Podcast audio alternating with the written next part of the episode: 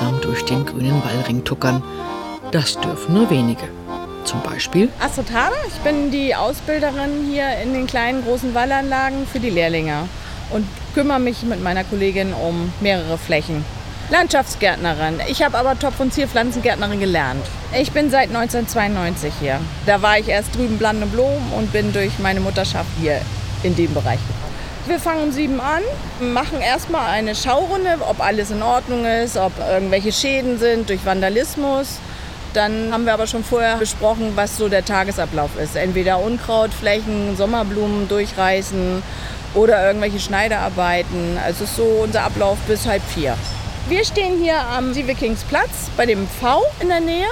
Da machen wir oft halt in den Sommerblumen, dass wir das Unkraut ein bisschen entfernen, dass es alles wieder schick aussieht. Zum 200. Jubiläum des Grünen Wallrings wurde eine besondere Deko-Idee angepflanzt. Wir haben so eine Schablone gemacht mit Filz, eine 2, zwei Nullen. Vorgegeben war es von unserem Chef, wie das sein sollte, welche Form, welche Größe. Im Endeffekt haben uns die Lehrlinge dabei sehr gut unterstützt und haben das dann sehr schön hingepflanzt. Welche Blumen sind denn das? Das sind Eisbegonien.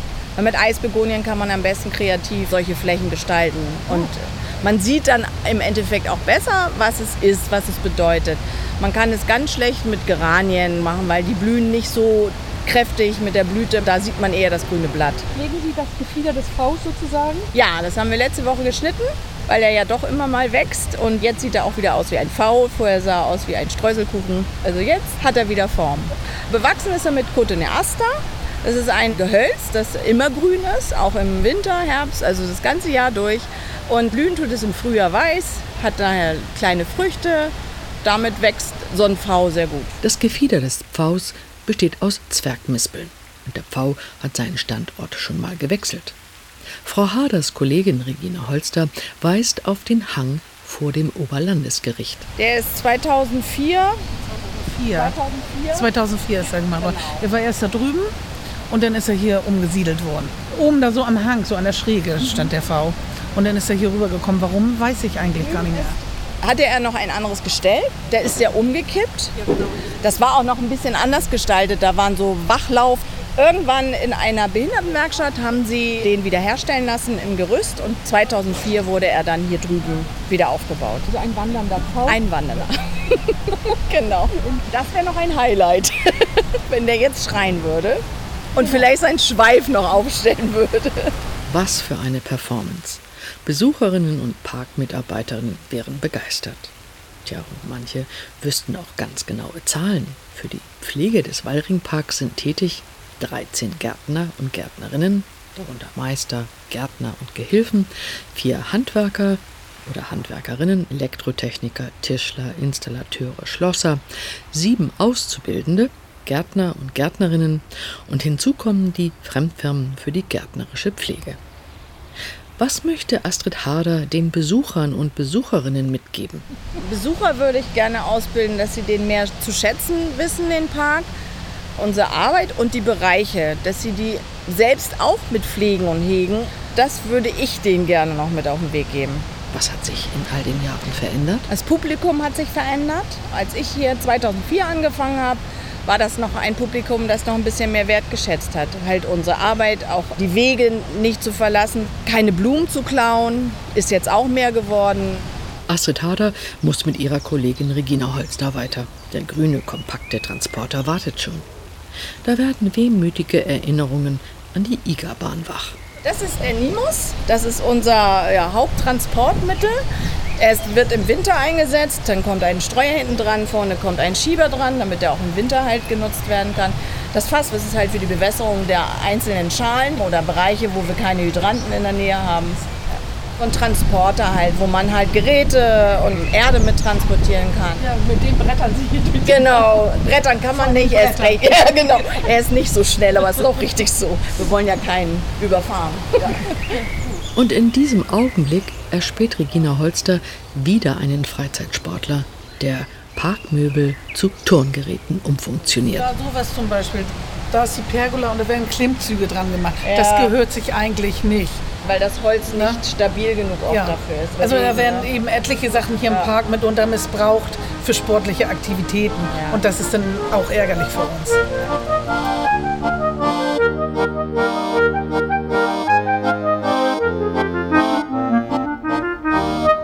Großen Ballanlagen entspannt Minigolf spielen. Mit höchstens sechs Schlägen den Ball über alle Hindernisse hinweg ins Ziel lenken.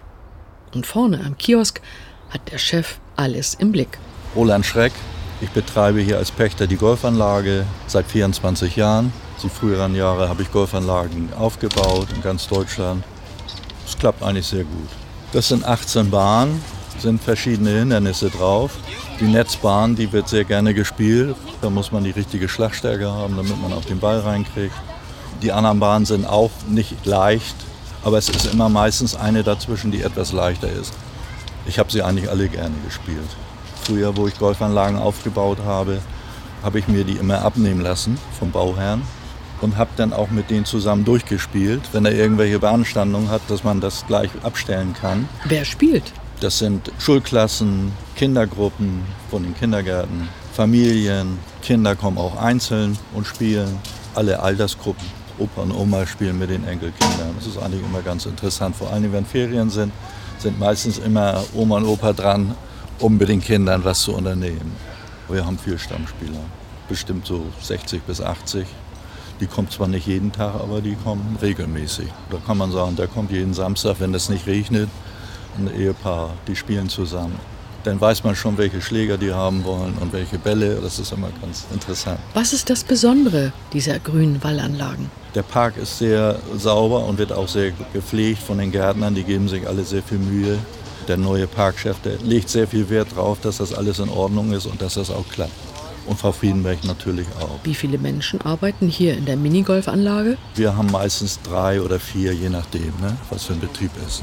Also ich bin meistens um halb acht hier. Aufmachen tun wir um zehn bis 21 Uhr. Und das jeden Tag. Wie lange dauert die Saison? Die geht meistens, wenn das Wetter mitspielt, vom März bis Ende Oktober. Das ist eine Trampolinanlage, die ist für Kinder bis zwölf Jahre weil die Grube nicht tief genug ist und die Matten halten das auch nicht aus, wenn da Erwachsene drauf gehen. Und die Federn sind auch nicht der Stärke ausgelegt, dass da wirklich Schwere drauf können. Frischluft tanken, alles haben Getränke, Eis, Süßigkeiten, Kekse für die Kleinen. Das wird eigentlich gut angenommen. Das Wichtigste ist das Wetter hier, dass das mitspielt. Und das ist ja nun ein großes Problem. Während der Corona-Zeit hatten wir das schönste Wetter gehabt. Das haben wir ja jetzt nicht, jetzt die ersten paar Tage wieder, wo das jetzt wirklich schön ist. Dass wir viel schönes Wetter haben, das wünsche ich mir. Das ist das Wichtigste überhaupt. Seit rund einem Vierteljahrhundert betreut Roland Schreck mit seinen Mitarbeitern die Minigolfanlage.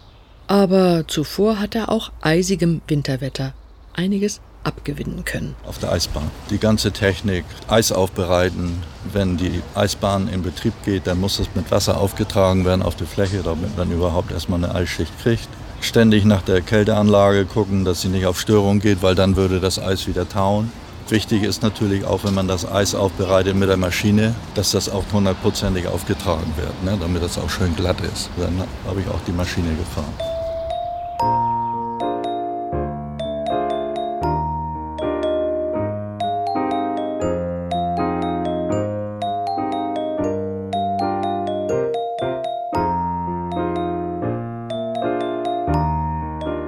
Zu Besuch in der Nähe des Wallrings in der Kaiser-Wilhelm-Straße im Büro von Jörg Kubier, der zwischen 1983 und 87 Senator für Wasserwirtschaft, Energie und Stadtentsorgung und bis 1991 Senator und Leiter der Umweltbehörde von Hamburg war. Plannen und Blumen war ja nicht immer in der Verwaltung des Bezirkes, sondern früher in der Verwaltung der Umweltbehörde. Und als ich Umweltsenator war, war Planen und Blumen sozusagen einer der schönen Teile meiner Aufgaben. Ich hatte ja viel Ärger und viel Altlasten und viele Probleme, aber Planen und Blumen war sozusagen das strahlende Gegenstück und insofern hat sich eine enge Verbindung zu dem Park ergeben und damals wurde auch der japanische Garten angelegt und insofern gab es immer eine ganze Menge Aktivitäten um den Park herum und das hat mich auch fasziniert. Jörg Kubier ist Vorsitzender des Freundeskreises Planten und Blumen e.V. Dieser Verein ist klein und fein, hat nicht viele Mitglieder, aber wir haben eine Reihe von engagierten Leuten, die auch im Bezirksamt Hamburg mitarbeiten, die auch sehr sachkundig sind. Knapp unter 100. Wir sind ganz gut vernetzt, dadurch, dass wir Fachleute da haben. Frau Henze ist zum Beispiel bei uns kooperatives Mitglied und Herr Paschburg und wie gesagt Herr Baumgarten, Herr Hüttenrauch, der frühere Headgardener, ist bei uns Mitglied. Fachlich gut aufgestellt. Bei uns überwiegt die Qualität, nicht die Quantität. Und insofern kümmern wir uns darum, dass der Park im politischen Bewusstsein bleibt, dass der ewige Kampf um die Betriebsmittel auch erfolgreich bleibt, denn der Park wird immer intensiver genutzt und es werden immer weiter entsprechende Betriebskosten reduziert. Und da im Spiel zu bleiben und den Park so schön weiterhin zu gestalten, wie er ist, das ist unsere Hauptaufgabe und auch bestimmte Dinge abzuwehren oder auch bei der Erweiterung des Parkes hin zum Dammtor mitzuwirken. Wir setzen uns dafür ein, dass der Park nicht zweckentfremdet wird, zum Beispiel Denkmälern oder irgendwelchen Gegenständen. Vor kurzem war mal eine Diskussion, irgendeinen Tempel dazu bauen, aber auf der anderen Seite auch ihn attraktiver zu machen, zum Beispiel durch die Pläne, das Museum für Hamburgische Geschichte, das ja umgebaut werden soll, so umzubauen, dass es sich zum Park öffnet und damit für den Park so eine Art Schloss wird und äh, dann ein gastronomischer Betrieb dort entsteht, der sich zum Park öffnet und damit der Park zwei wichtige Schwerpunkte hat. Dem Dammtor als das große Eingangstor und auf der anderen Seite denn das Schloss, in Anführungsstrichen, das äh, Museum für Hamburgische Geschichte. Der Verein Freundeskreis Planten und Blumen fördert auch den neuen Band von der Festung zu Planten und Blumen, die Hamburger Wallanlagen, herausgegeben von Heino Grunert. Da sind wir nicht nur mit beteiligt, sondern das haben wir initiiert. Das wird ein ganz tolles Werk. Der Verlag ist äh, schon jetzt ganz begeistert. Herr Grunert hat sich da unwahrscheinlich reingeschafft. Er hat viele kompetente Autoren zusammengesammelt. Das Buch wird 100 Seiten stärker, als wir ursprünglich geplant haben. Das heißt, wir mussten nochmal äh, als Verein tief in unsere Tasche greifen, um das zu finanzieren. Aber der Hauptfinanzierungsanteil kommt von der Umweltbehörde und von der Stiftung Denkmalpflege. Und insofern sind wir stolz und erwartungsfroh, wenn das Buch im September erscheint. Ich habe nur das Vorwort geschrieben. Ich bin ja auch kein Experte, muss ich dazu sagen. Gibt es Beispiele für blumige Werbemaßnahmen rund um diesen Förderverein? Wir haben mal versucht, die Nachbarn des Parkes, Hotels und äh, Firmen für eine Mitgliedschaft zu werben. Da waren wir aber nicht besonders erfolgreich. Scandia, oder? Scandia. Da war ich mal irgendwann drin und stellte fest, dass sie einen ihrer Sitzungsräume Platten und Blumen genannt haben. Und da habe ich dann gleich geschrieben an den Direktor. Und dann müssten sie aber auch mehr Mitglied werden. Aber habe ich nie eine Antwort bekommen. Das hat mich verärgert. Persönliche Erlebnisse habe ich weniger, sondern mein persönliches Verhältnis ist ein Kontinuum. Einmal die Verbindung, als ich noch zuständiger Senator war. Und zweitens wohne ich seit zwölf Jahren in unmittelbarer Nachbarschaft des Parkes. Mein Büro ist hier in der Nähe. Der Park ist mir nah. Der Park gehört mit zu meinem Wohlfühlgefühl.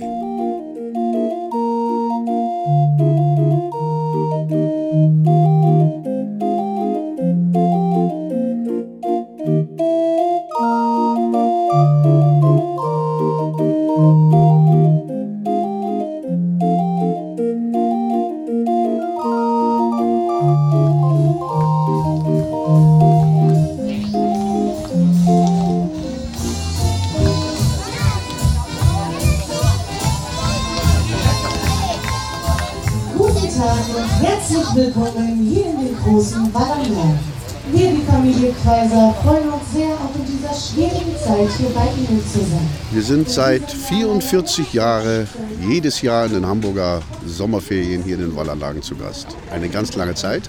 Nur allerdings in diesem Jahr läuft es ja alles etwas anders. Wir haben sonst unser wunderschönes Zirkuszelt aufgebaut. Alles bunt, alles schön beleuchtet. Nur das geht jetzt Corona-Zeit, deswegen nicht. Darum sind wir hier auf der kleinen Bühne, aber wir geben unser Bestes. Wir haben heute schon um 11 Uhr unsere erste Zirkusvorstellung gehabt mit großem Erfolg. Leute waren alle zufrieden. Gehen allerdings jetzt nur 90 Besucher rein, wegen den Abstand halten, aber das klappt soweit alles.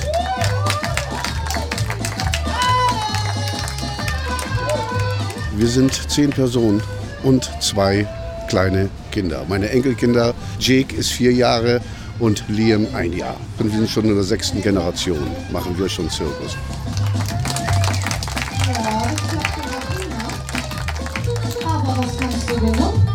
Ich bin äh, Zirkusdirektor, ich bin Vater, Opa und halt Mädchen für alles jetzt. Ich bin Clown Willi und ich bin im Zirkus bei uns der Clown.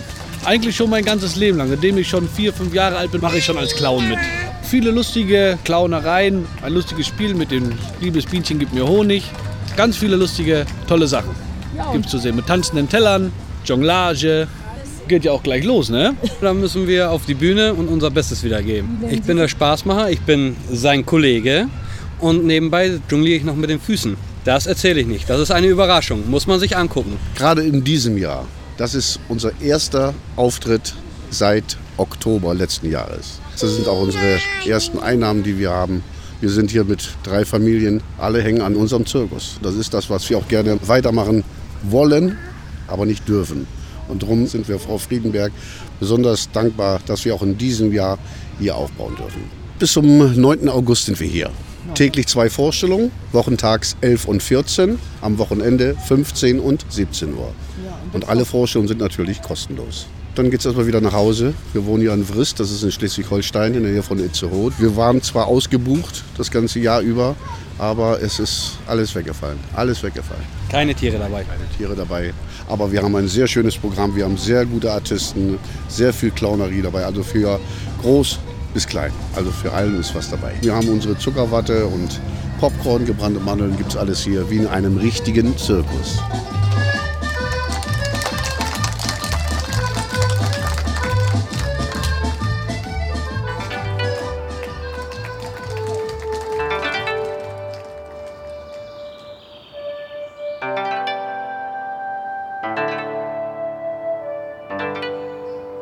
Christine Linger, promovierte Archäologin und erfahrene Gästeführerin, zieht es in den großen japanischen Garten. Wir sitzen jetzt im großen japanischen Garten mittendrin, ganz für uns allein auf einer Bank. Ganz toll.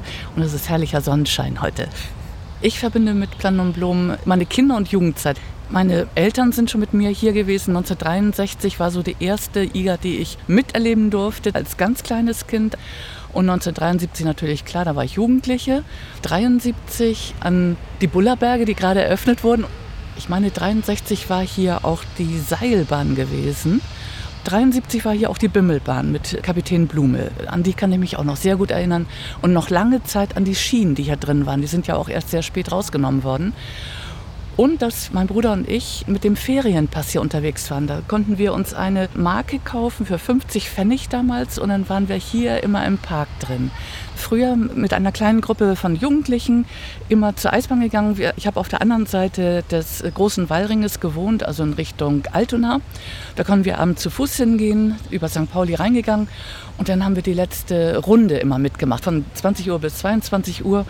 Und jeden Abend, Montag bis Freitag, von Oktober bis März waren wir unterwegs. Das war immer toll. Wir waren natürlich auch gut aufgehoben. Unsere Eltern wussten, ach, die sind wieder auf der Eisbahn, passiert nichts. Ja, das war Popmusik gewesen damals. Es gab immer dieses Schlusslied Auf Wiedersehen. Das, auf Wiedersehen, auf Wiedersehen. Bleib, Bleib nicht, nicht, so lange fort. Das fand ich immer toll. Und das ist ja heute auch noch. Ich empfinde den Park auch als Hamburgensie. Also das ist tatsächlich so eine Institution, wo Generationen von Generationen von Generationen unterwegs waren und sind heute noch. Und ich persönlich habe das Gefühl, ich spüre die auch noch, die Generation vor mir. Ich kann mir vorstellen, dass ich in den nächsten zehn Jahren hier auch mit meinem Enkelchen äh, durchgehen werde. Das wäre dann schon unsere vierte Generation aus unserer Familie und wäre toll, wenn das so lange auch erhalten bliebe. Christine Linger führt schon seit etwa sieben Jahren durch Planten und Blumen. Ich bin seit fast 20 Jahren Gästeführerin in Hamburg. Den Park haben wir dann nochmal neu entdeckt als äh, Sonderführung. Es kommen vor allen Dingen viele Gruppen Öffentliche Führungen werden nicht ganz so frequentiert, wie wir es gerne hätten, aber Gruppen, die kommen von außerhalb, ob es jetzt die Landfrauen sind, ob es Gärtnerinnen sind oder Gärtner oder ob das einfach nur Interessierte sind, weil sie wissen, hier ist ein toller Rosengarten. So stadtnah ein so toller Park ist, wirklich zentral. Und man kann ja auch mit dem Fernzug hier bis Dammtor fahren und schwupps ist man schon im Park drin.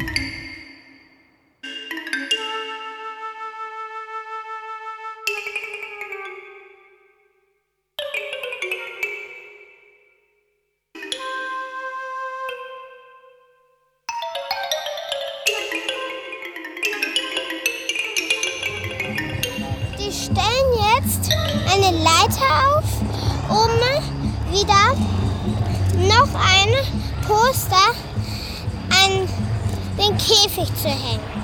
Der ist, damit sich den Leute einfach angucken und sich dran freuen.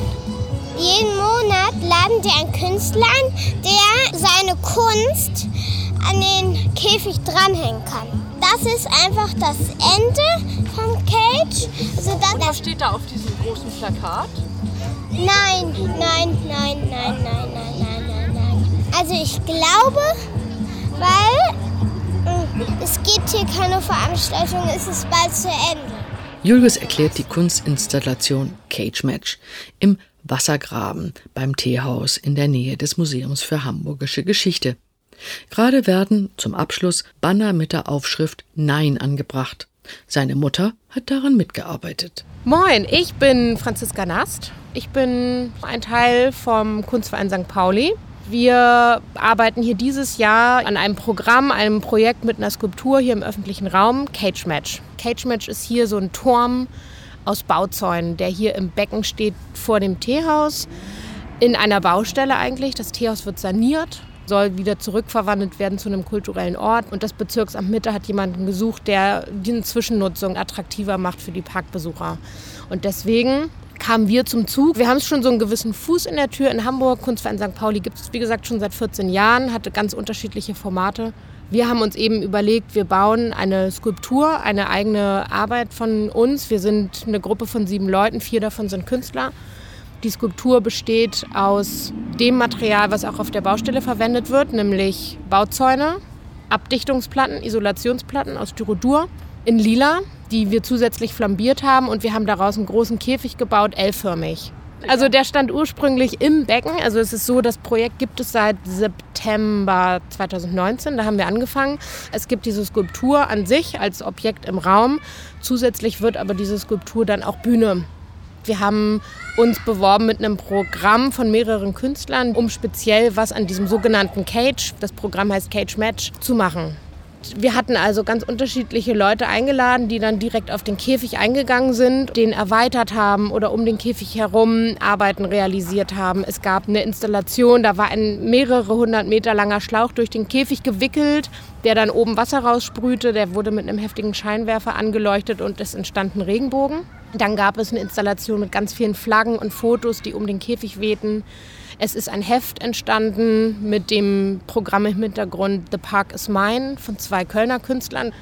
Es gab eine Filmvorführung, das war leider zu Corona-Zeiten. Da konnten wir nicht ein richtiges Sommerkino machen, sondern mussten uns irgendwie mit einem ganz großen QR-Code vertrösten, den wir abgedruckt hatten und dahin gehängt. Das konnte sich jeder dann so angucken. Kennengelernt hat sich die Crew vom Kunstverein St. Pauli während des Studiums an der Hochschule für Bildende Künste Braunschweig. Doch Franziska Nast hat eine besondere und lange Beziehung zum Park. Weil ich den Park kenne, also selbst als Kind, von im Winter eingebrochen ins Wasser bis als Jugendliche abhängen. Der Park ist so ein bisschen mit mir mitgewachsen. Ich wohnte auch immer so in der Gegend. Planten und Blumen war schon so ein Ort, wo man war. Und jetzt eben tatsächlich mit den eigenen Kindern. Also da gibt es viele verschiedene Erlebnisse. Und jetzt durch das Cage-Match, muss ich sagen, ist es richtig intensiv geworden. Also so häufig war ich sonst nicht in Planten und Blumen. Spielst du auch Minigolf? Jetzt wieder, ja. Ja, kommt vor. Ich habe früher in dieser Töpferstube selbst getöpfert als Kind. Ich war da Töpfern, ich kenne den Ort. Den gab es da schon vor 36 Jahren, ja. Ich weiß, diese Hütte ich weiß gar nicht mehr, wie es war. Also ich weiß auch, ich war da alleine. Irgendwie hat mich offensichtlich meine Mutter oder mein Vater dahin gebracht. Das war meine erste Begegnung mit so einer Drehscheibe. Ich fand das total cool. Ich habe irgendwelche klobigen Tassen gemacht, die man eigentlich nicht wirklich benutzen konnte. Aber ich fand super.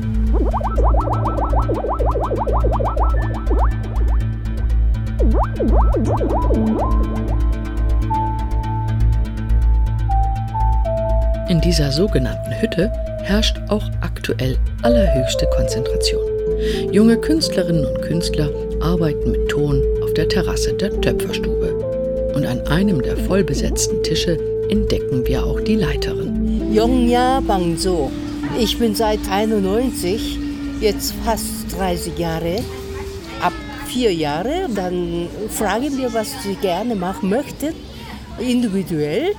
Und dann sagen die, ich will Schüssel oder gestern war das Nolli, war sehr in. Jeder macht das mit Nolli, aber diese Form ist nachher ganz anders. Und Kinder sind individuell. Und dann wird das hier fertig gemacht und ich habe entwickelt, dass diese eine Farbe den Tag gleich anmalen kann. Mhm. Dann erhitzen wir in der Nacht und nächsten Tag wird noch gebrannt und dritte Tag kann abholen. Weil es so Andrang so viel ist, nur einmal kommen und dann alles fertig machen. Ja. Und glasieren wir, dann ist es Schluss. Das ist eine spezielle Farbe, ja.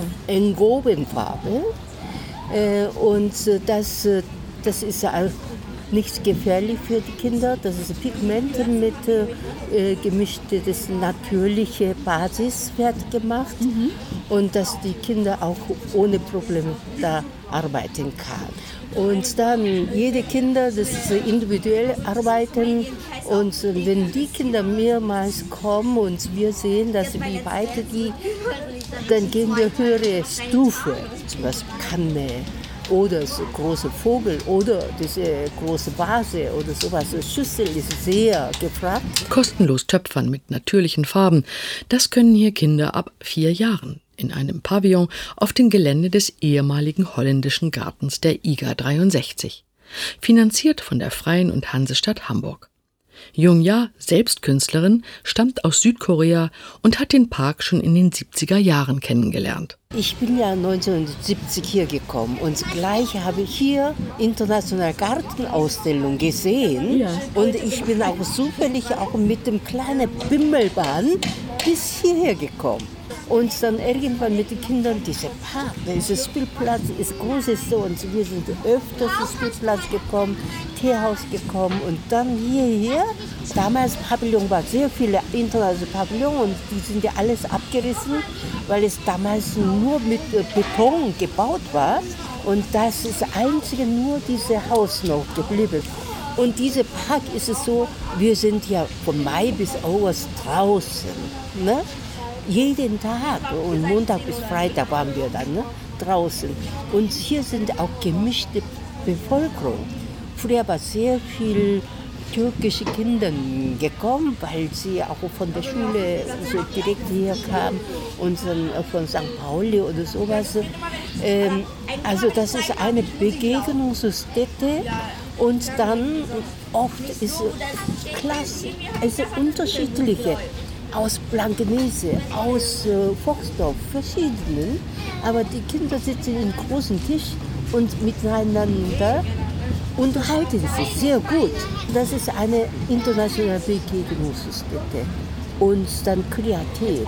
Und viele Kinder haben sie noch gemeint, ach, ich bin jetzt Architekt geworden oder ich bin so und so geworden oder das äh, einer hatte sogar, glaube ich, Preis bekommen, Design, ne? So. Also schon ganz toll. Diese Kreativ, die Kinder kommen so ermüdet, kommt hier, weil Eltern dann bringt dann Nachmittag hierher, die sind ja lustlos. Aber wir bringen dann Idee bei und so. Danach fängt an, eigene Idee. Ich will machen, was ich will. Und so. Wir gucken das, unterstützen wir, dass damit nichts so bricht. Finde ich schon ganz toll, dass die Kinder nicht irgendwo gegebene, sondern ihre Freiheit und Idee zu entwickeln und trotzdem ist gelassen draußen.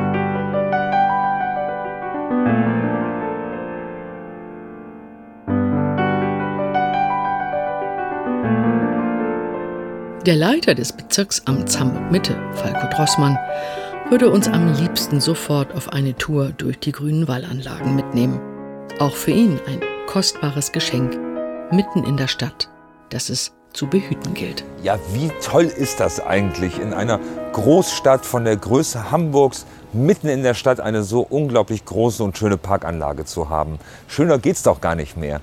Und wir sehen dort die Spuren der Entstehung aus dem 17. Jahrhundert, aus dem 18. Jahrhundert. Wir sehen hm, die vielen ähm, Hinterlassenschaften der internationalen Gartenschauen und ähnliches, die verschiedenen Zeitschichten im Park und dazu diese wunderschöne Flora und Fauna, die wir dort haben. Es ist wirklich ein Besuch wert und es ist herrlich, dorthin zu gehen. Für mich ist das so, in dem Moment, wo ich eintrete in diese Wallanlagen nach Planten und Blumen, da kann man schon sehr schnell auch mal die Seele baumeln lassen. Und das tun auch viele Hamburgerinnen und Hamburger, die hier in der Innenstadt arbeiten. Also wirklich ein Geschenk.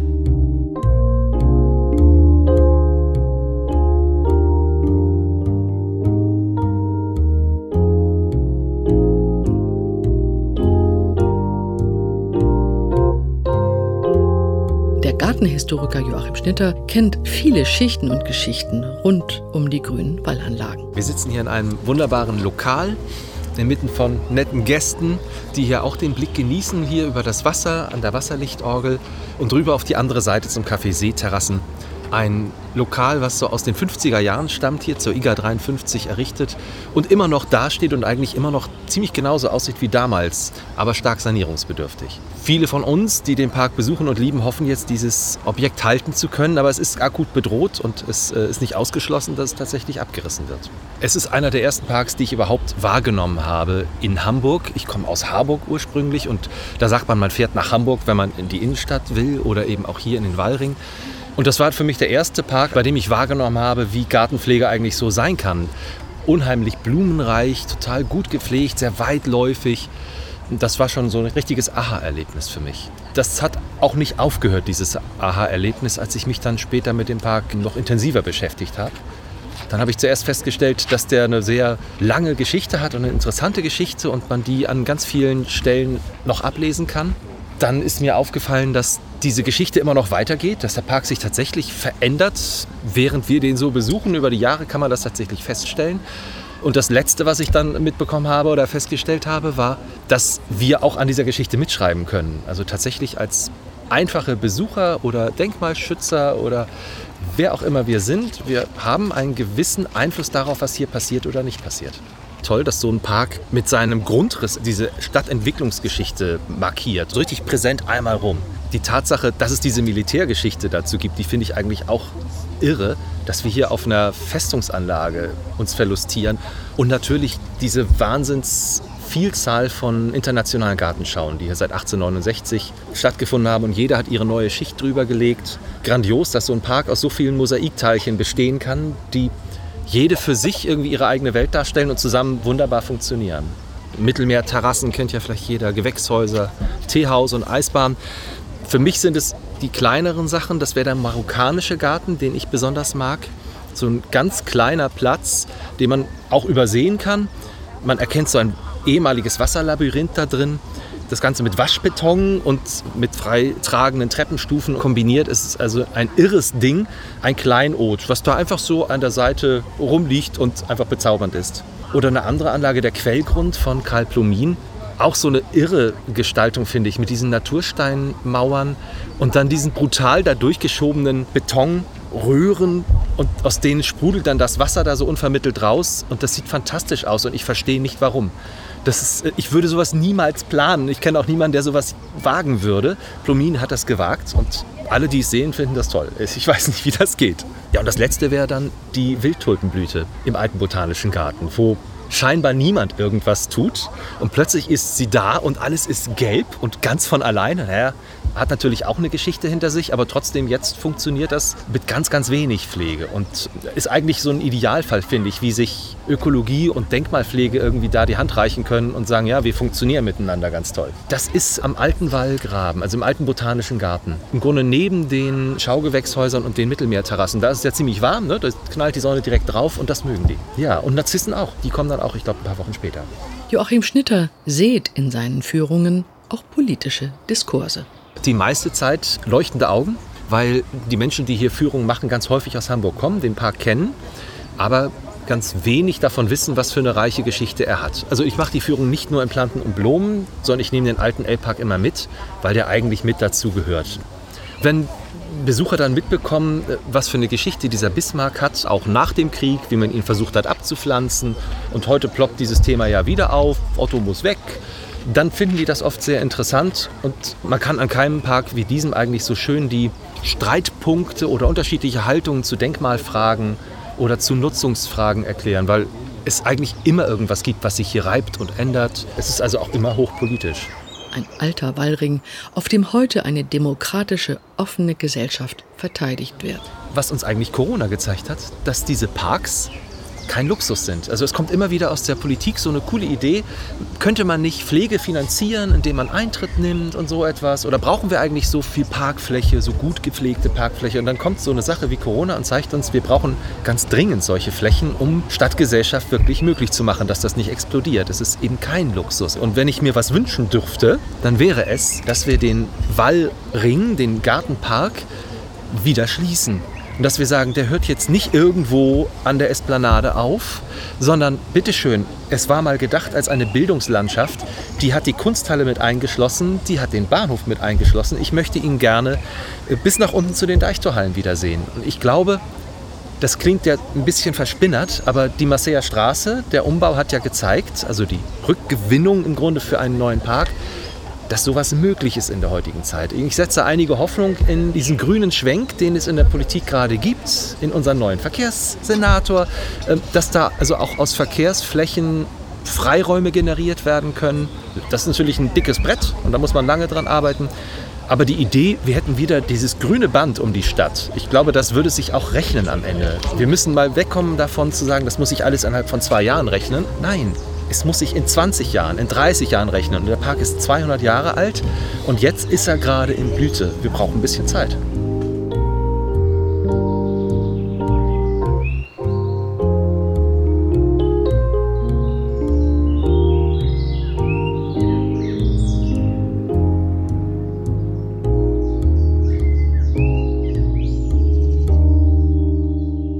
Über den Dächern von Wilhelmsburg ein Gespräch mit dem Hamburger Umweltsenator Jens Kerstan im zwölften Stock eines modernen Gebäudes, errichtet zur IBA 2013, der internationalen Bauausstellung.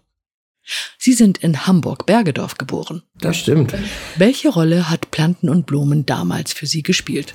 Na, in meiner Kindheit eigentlich weniger. Mein persönliches Erleben eigentlich stärker, seitdem ich in der Politik bin und mehr öfter mal im Rathaus oder im Umfeld des Rathaus unterwegs bin. Also ein, ein Spaziergang vom Rathaus bis zu Planten und Blumen das, oder dem alten botanischen Garten, das ist ja nicht weit. Und das ist schon etwas, was ich äh, gerne wahrnehme und wo ich gute Erinnerungen dran habe. Also das ist ja ein sehr vielseitiger und auch toll gepflegter Park, wo es viele ganz außergewöhnliche Orte gibt, um auch mal in Ruhe abzuschalten. Und das ist natürlich der tiefer gelegte Wallgraben mit den Höhenunterschieden oder die ehemaligen Bastionen. Das ist für mich schon auch ein Ort der Ruhe und der Beschaulichkeit, den ich leider viel zu selten nutzen kann, aber eben gute Erinnerungen habe, wenn ich bei einem Spaziergang dort auch mal sein konnte.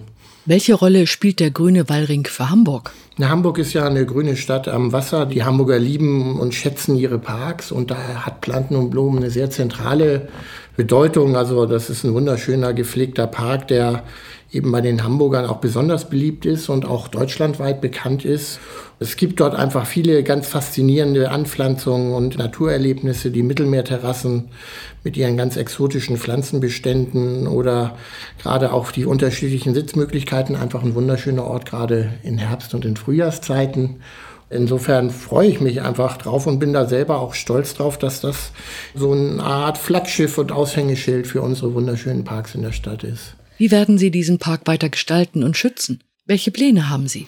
Zum Glück muss man Planten und Blumen nicht schützen und auch den Wallring steht überhaupt nicht in Frage, dass da schädliche Eingriffe stattfinden. Aber wir wollen äh, diesen Park als Volkspark für alle weiterentwickeln und größer und schöner machen. Wir sind gerade dabei, im Eingangsbereich am Dammtor beim alten Botanischen Garten ein schönes Entree zu bauen in den wunderschönen äh, Park äh, und insbesondere den Park deutlich zu erweitern. Also bei der CCH-Erweiterung haben wir die Marseiller Straße, eine sechsspurige Straße aufgehoben.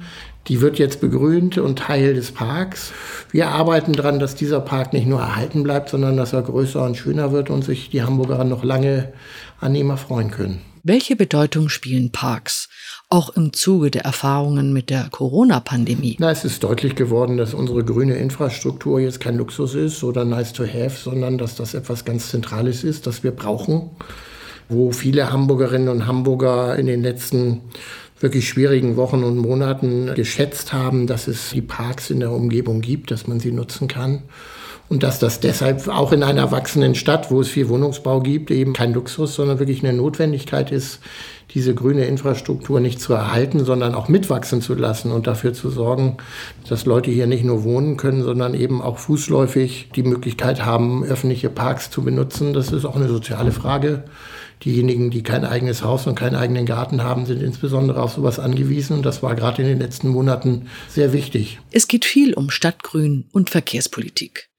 Welche Ideen und Überlegungen gibt es für den grünen Wallring? So gab es ja Pläne für eine Verbindung zwischen dem alten L-Park und den großen Wallanlagen, per Brücke oder Tunnel. Na, wir haben an ein paar äh, Ecken ja den Park jetzt schon erweitert. Also einmal hatte ich schon davon gesprochen beim CCH der Marseiller Straße sind wir gerade dabei. Auch das Gelände, wo ehemalig die fliegenden Bauten waren, haben wir ja jetzt dem Park zugeordnet und dort einen Grünanteil entwickelt.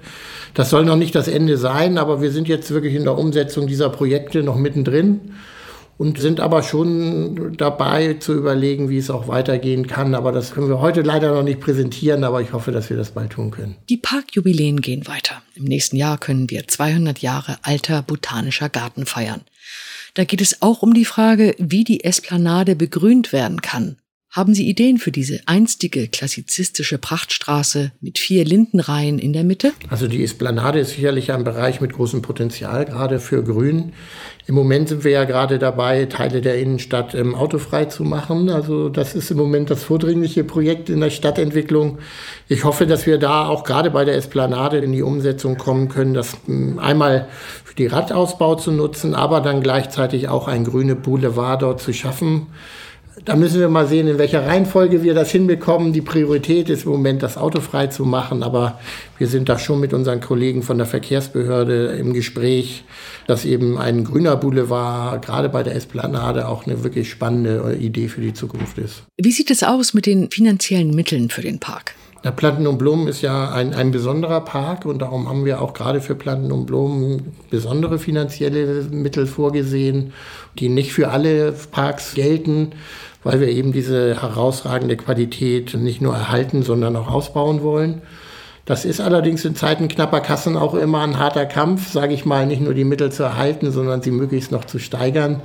Da müssen wir jetzt noch mal sehen, wie wir da in den nächsten Jahren weiter vorankommen. Aber bisher ist es uns immer gelungen, den Park gut mit finanziellen Mitteln auszustatten. Und ich glaube, wenn man da durchgeht, dann sieht man auch, dass das ein wirklich wunderschön angelegter, aber auch gut gepflegter Park ist. Und das soll so bleiben. Danke für Ihr engagiertes Statement, Herr Senator Kerstan. Vielen Dank für die Fragen.